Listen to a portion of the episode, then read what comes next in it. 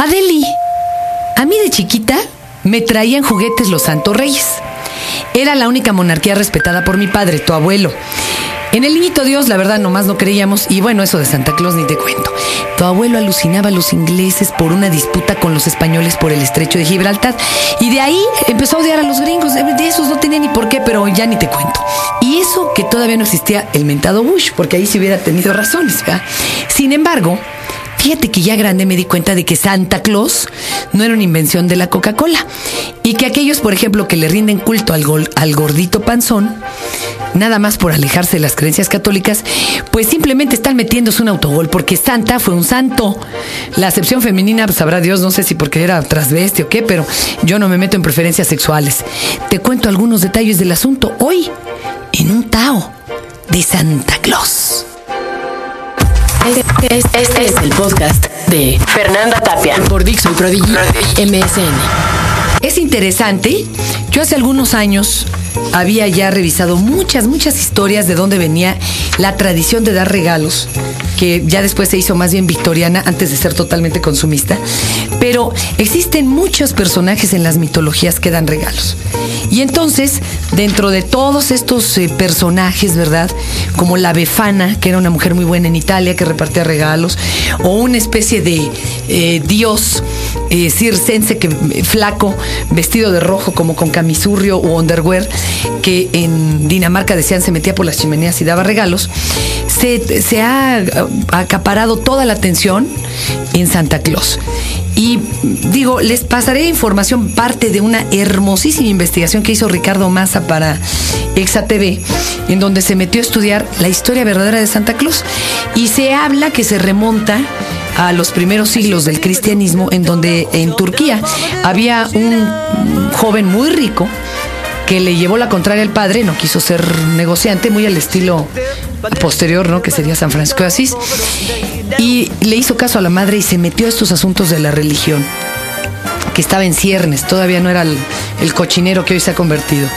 Entonces, eh, fue tomado bajo el ala de un familiar que tenía, de muy alto jerarca de la iglesia allá en Turquía.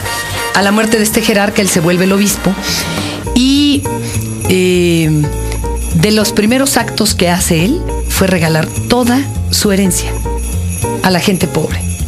Ojalá hicieran eso ahora, ¿verdad? Los, los, grandes jerarcas de la iglesia, pero bueno, eran otros tiempos. De ahí se empezó a correr la fama de que era una persona súper bondadosa, ¿no? Y fue un, también un papa, bueno, fue un obispo, perdón, muy viajero.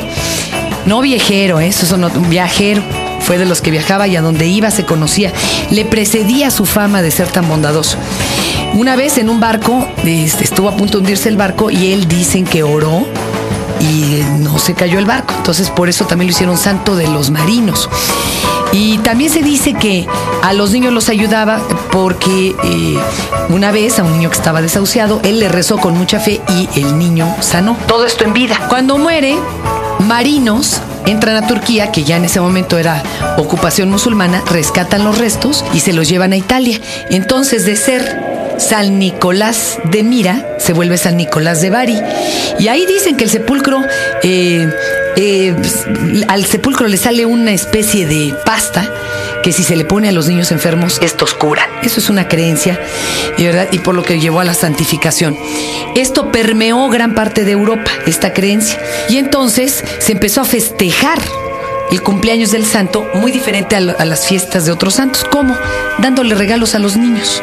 Otra de las hazañas de este San Nicolás dicen que eh, cuando se enteró que había una familia donde un hombre era muy pobre y tenía tres hijas que estaban condenadas, en aquel entonces esto era muy malo, ¿eh? a la soltería o a la prostitución, él no iba a permitir ninguna de esas dos cosas en aquella época y se escurrió por la noche a la ventana, llegó a las medias que colgaban de la chimenea recién lavadas y ahí depositó dinero para que tuvieran dote. Otros cuentan que las mujeres que se prostituían colgaban una media roja en la ventana y que ahí fue donde dejó el dinero para que no tuvieran que prostituirse.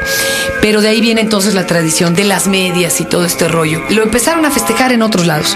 Sinterklaas es la ahora sí que la contracción de San Nicolás, y mal pronunciado como después se burlaría el señor Washington Irving para un periódico, dice los gringos dicen Santa Claus.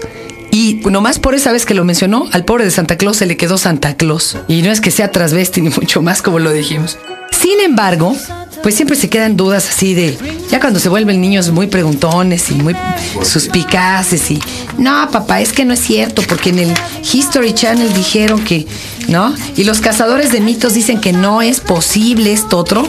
Bueno, pues yo aquí te tengo algunos datos científicos que ayudan a entender cómo sí sería posible que Santa Claus hiciera toda esta entrega en tan poco tiempo. Fíjate, este poema que te decía yo antes, después fue revocado por un Clement Seymour en 1823 con la visita de San Nicolás o la noche antes de Navidad, a donde se dan a conocer los nombres de los renos, por ejemplo, y se conoce el de Rodolfo con la nariz roja, que era como los faros de el trineo.